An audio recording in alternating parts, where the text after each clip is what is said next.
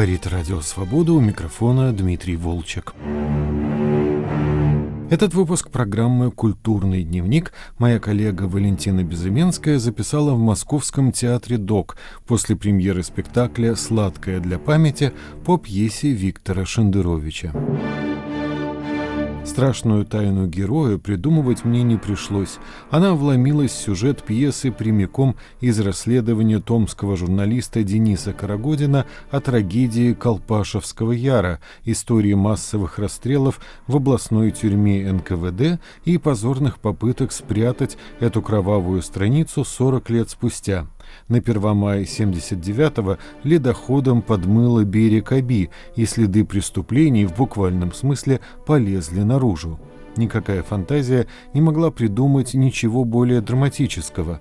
Эта история большими кусками вошла в пьесу и показаниями свидетелей, и даже именами палачей, которые я не счел нужным менять, рассказывает Виктор Шендерович героя пьесы очень старого человека Сысоя Ильича Сухотина, бывшего палача, мучает совесть, принявшая обличие карлика, который напоминает ему о его преступлениях. Там девочка была, помнишь? Она к тебе бросилась. Девочка маленькая, с меня росточком, татарка. За маму просила забрать в больницу или хоть воды дать. Мамка у нее помирала от тифа, помнишь? Глаза, помнишь? Девочка совсем стригунок. Как смешно она говорила «пожалуйста, пожалуйста». Как хватала за рукав, а ручка как щепочка – напоминает карлик Сухотину, а тот отбивается, старается заткнуть ему рот, бросается душить. Выясняется, что Сухотин вампир, в холодильнике у него хранятся банки с человеческой кровью. Слово Виктору Шендеровичу. Это одна из самых мрачных моих пьес. История вампира, такого старого вампира-НКВДшника. Как-то скрестились портреты старых НКВДшников, вот этих кровавых людей, простых кровавых людей, которые это делали совершенно бытовым образом, как-то скрестилось с фольклором таким. И вот живет такой старый вампир, живет такой старый вампир. А за ним, вместе с ним живет его совесть, маленький карлик. Память, может быть, даже не столько совесть, сколько память. Он просто вспоминает. Он просто все помнит. Его память ходит рядом с ним на веревочке, на поводке. Такой образ возник, и этот образ потащил за собой сюжет. Про старого, не очень счастливого вампира, который доживает свои дни, а может быть и бессмертен. А, в холодильнике у него кровь за разные десятилетия. За 18 год, за 29 за 32 за 34 то переселенцы, то сосланные народы, да, то раскулаченные, то такие, то другие, то польская значит, кровь за 40 год, то венгерская за 56-й. Вот он попивает эту кровушку и вспоминает. Долгое время пьеса развивалась, я не знал, куда она развивается, как и положено, в общем, в живой истории. А, а потом ну, в, в одну секунду вся эта история скрестилась с историей расследования Дениса Карагодина о Колпашовском Яре. Вся, вся история, которую раскопал Денис, который выволок на свет Божий имена и фамилии, фотографии людей, которые убивали его деда, не вообще сталинские репрессии, да, не Сталин, Молотов и Таганович, а вот люди, которые убивали по работе, так сказать, убивали людей. И Карагодин вытащил это все в своем расследовании, и вдруг некоторая тайна этого моего главного героя, э, мне самому стало ясно, что это за тайна. Я скрестил эту свою выдуманную историю с совершенно реальным расследованием Дениса Карагодина. Чуть-чуть переименовал этот Яр, но даже позволил себе в пьесе использовать реальные фамилии палачей из Карагодинского расследования. Вот эта история об этом старом вампире, об этих новых временах, в которых живет припеваючи, доживает свою жизнь старый вампир, но при этом никуда не делась и память, которая его мучает и тревожит. А в моей пьесе память это вступает, так сказать, в серьезную схватку со старым вампиром и в каком смысле побеждает. Когда на читку пьесы при, приехал Денис Карагодин в театр ДОК, он потом, потом было обсуждение, он сказал, да ничего они не переживают, прекрасно живут, ничего не мучаются, ничего не рефлексируют вы наградили их своими рефлексиями, дорогой автор, да, то есть я понимаю, что это мои рефлексии скорее в большей степени, чем многих из них, Ну, это, знаете, а лучше так. Лучше так, чем никак. Пьеса во многом основана на документальном материале. Может быть, действительно какие-то есть свидетельства о том, что они мучаются, бывшие палачи старости перед смертью? Русская классическая литература предполагает, что человек может усовеститься, что человек может себя казнить, что человек может испытывать страдания совести. Новейшие мои наблюдения пока не подтверждают это. Они в полном порядке. Более того, да, как мы знаем, Дениса Карагодина преследуют за то, что он разглашает имена. Они чувствуют себя хозяевами. Общество не ткнуло им в морду эту кровь. Общество не заставило их и их детей стесняться. Дети продолжают гордиться. А дальше вопрос индивидуальный. Ну, кто-то, да, кого-то настигнет, да, какое-то прозрение и совесть. Как мою бабушку, например, которая в старости. Она не была палачом, разумеется, но она была, да, по молодости в 17-18 лет, да, комитеты бедноты, она участвовала во всей этой продразверстке, но поскольку она все-таки не была палачом, а была обманутой девочкой, которую, в общем, соблазнили этим учением Маркса и Ленина, да, соблазнили коммунизмом, юную совсем, соблазнили этой э, идеологией. Но потом она, обхватив седую голову, говорила моему отцу, ай, Толя, что мы наделали? Ее, ее настигло раскаяние и настиг ужас того, в чем она по молодости лет принимала участие. При том, что она, конечно, никого не, там, не расстреливала и не казнила, и не была НКВДшницей, отродясь и так далее. Это индивидуальная вещь. Кого-то настигает, кого-то нет. Почему, кстати, пьеса так называется «Сладкая для памяти»?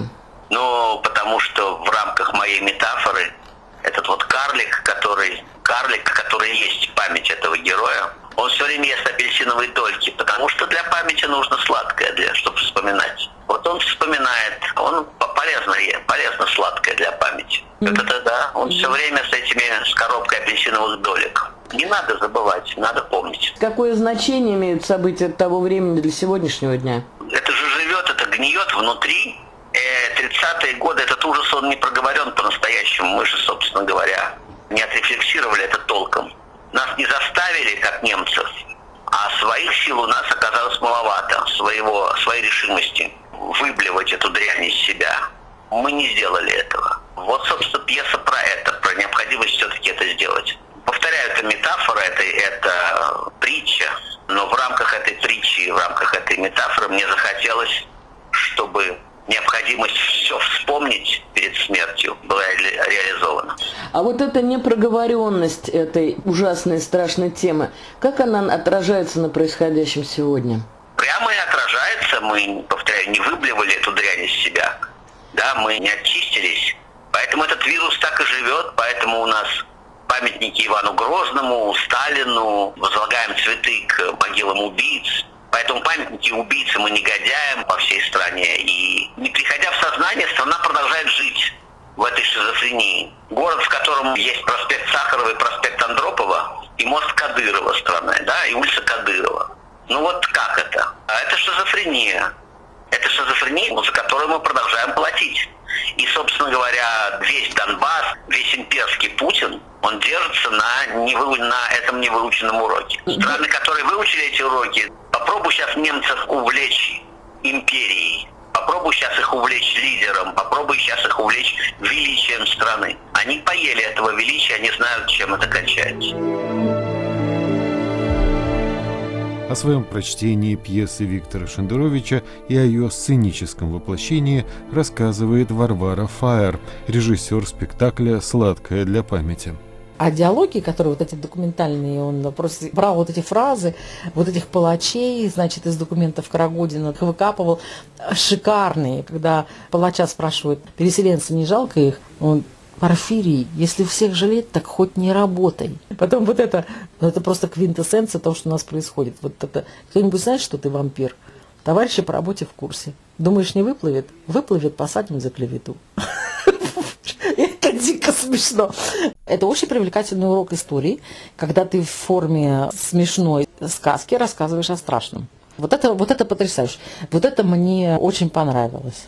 Ну, как бы вот в этом тексте что это смешно, а совершенно страшным. Вот, потому что масса драматургов, и в принципе даже те бы в доке вот это вот вопросы затрагивали там, да, там, ну, насколько я знаю, слышала различные группы, да, они бы, конечно, с очень серьезной, как, как очень серьезный драматический материал бы это подавали бы. Не иначе, буквально. А вот тут вот вдруг вот эти куклы, они сработали. Вот устаревший навык, вдруг он засверкал новыми гранями, просто дал вот такой неожиданный результат. То есть это сказка. Он определил это галлюцинацией в одном действии. В принципе, разобрав пьесу, мы с художником поняли, что этот мир – это глазами Сухотина, вот этого старика, который коротает второй век, у которого отъезжает мозг, это карлик. Мозг он же память, как бы у него отъехавшие мозги. Вот как бы вот этот карлик, который как бы вокруг него ходит. Альтер да, такое, как бы раздвоение такое лично. Ну, это память, да. Ну, короче, это старческий маразм. Значит, когда ты в маразме, в страхе, и пора вроде уже уходить, понимаешь, а уходить как бы не хочется, а сил жить нету, и ты вот эту кровь сосешь, вот эту вот законсервированную, да, продолжаешь сосать.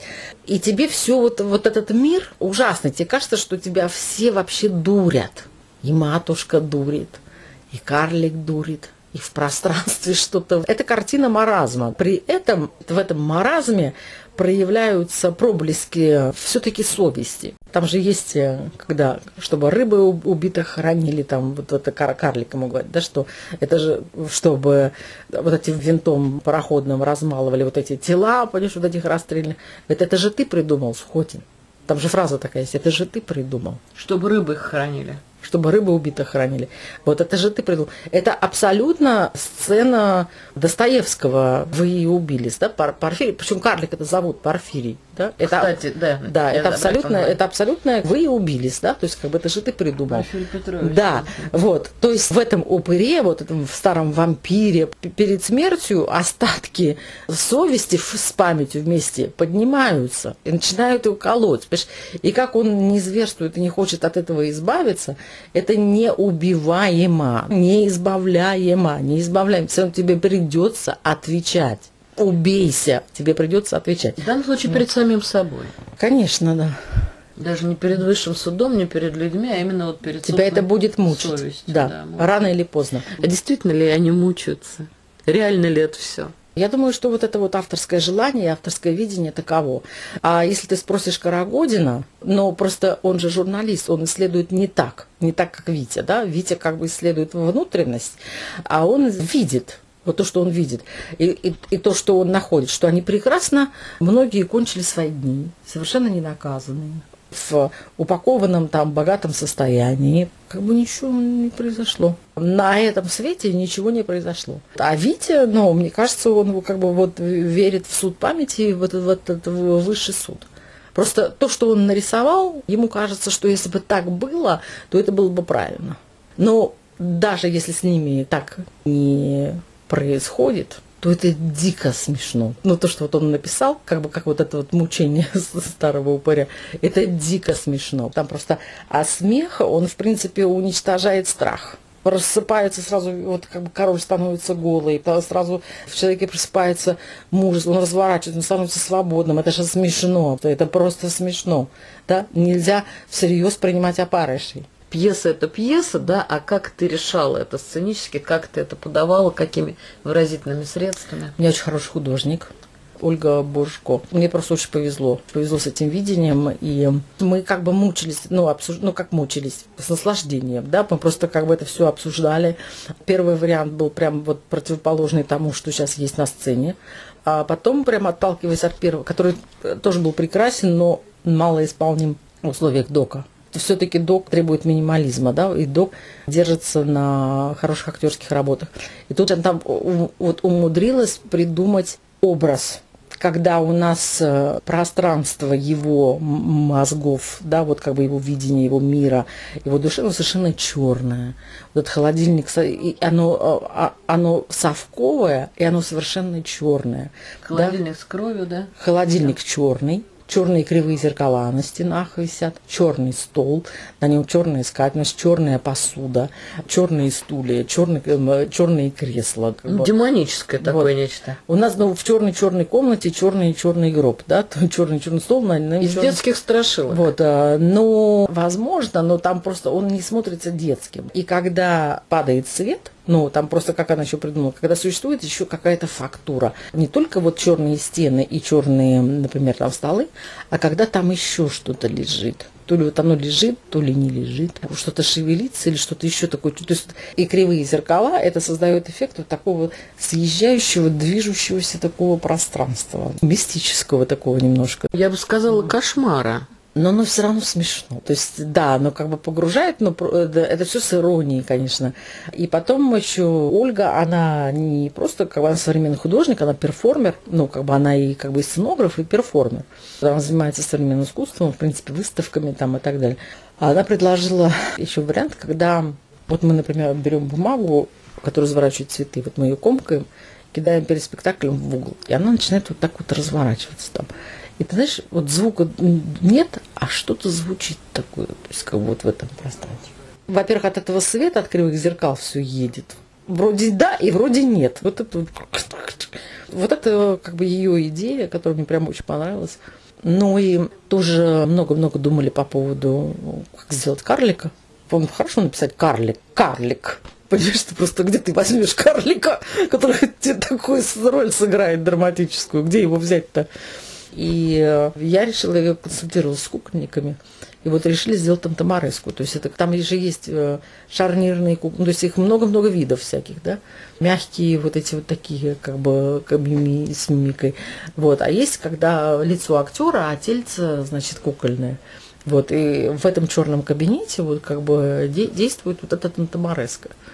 Первый ее вот костюмчик, это кукольник профессиональный из театра Образцова у нас – работает в виде такого шкафчика, то есть как маленький шкафчик, такой, ну, как бы вот, как архивчик такой.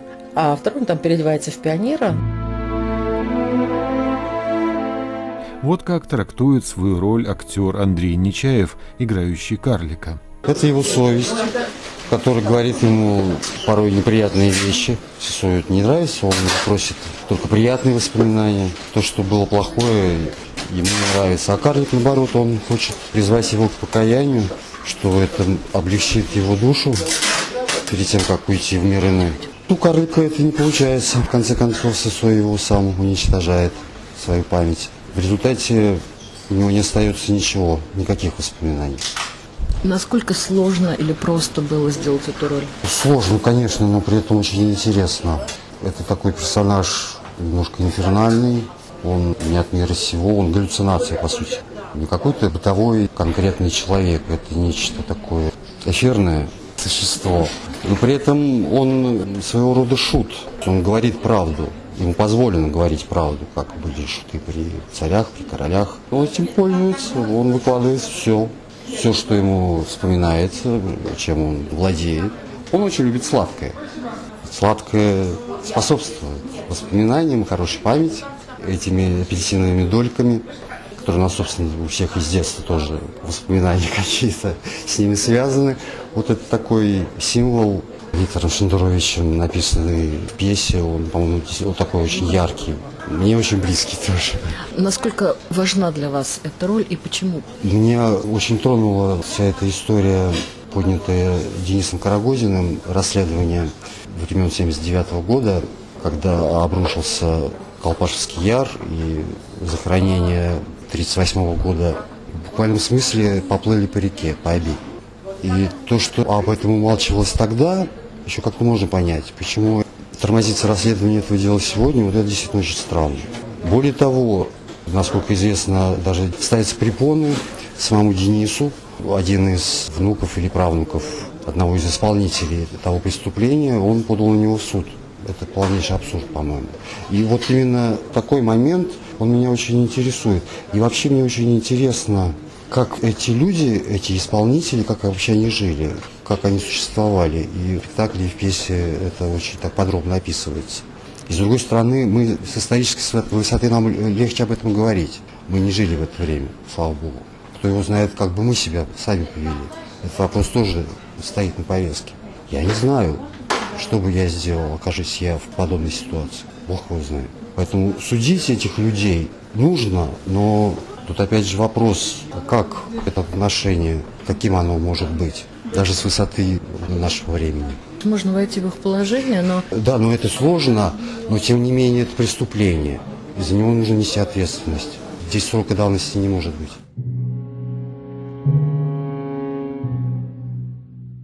О своих решениях говорит художник-сценограф Ольга Башко. В этом черном пространстве я предложила сделать э, все предметы черными, как бы лишенными текстур вообще каких-либо. То есть остаются только силуэты, которые нам напоминают о прошлом времени. То есть это вот вся мебель, она взята из прошлого.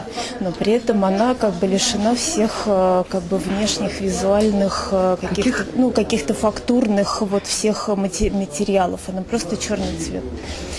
Ну и, собственно, это было такое главное, главная идея этого спектакля. Вот как бы, есть такой, с одной стороны, вещи узнаваемые, с другой стороны, они такой стали сюрреалистичный иметь характер, как во сне, как э, в какой-то другой реальности. И поэтому вот такое было придумано. Ну да, Шендерович же определяет жанр этой пьесы как галлюцинацию. Да-да-да, ну поэтому вот, э, конечно, хотелось, чтобы с одной стороны речь идет о, об определенных событиях, обстоятельствах, в которых, но в то же время это все как вот э, прошлое, которое сейчас в некотором смысле опять э, некая мода на э, ретро-винтажные вещи, и они как бы возвращаются в нашу жизнь, но при этом вот здесь оно как бы обыграно в таком вот э, ключе без э, фактур, без своих э, как бы изначальных э, как бы радужных, красочных, как бы вот такую имеющие такую материальную как это уверенность предмета. Что вы думаете об этой пьесе? Пьеса мне показалась очень интересной именно вот тем, что это обозначено как галлюцинация. В этом есть как раз такой театральный игровой момент. И герой, главный герой то, что он вот превращается в вампира, мы его видим вампиром, это как бы задает совершенно другой ракурс э, как бы всей истории. И мне показалось, что вот это как раз интересно, что это как бы вот уходит с одной стороны про реальные события, но в то же время вот такой уход в, в другую историю, ну, ассоциативен с какими-то кинематографическими вещами.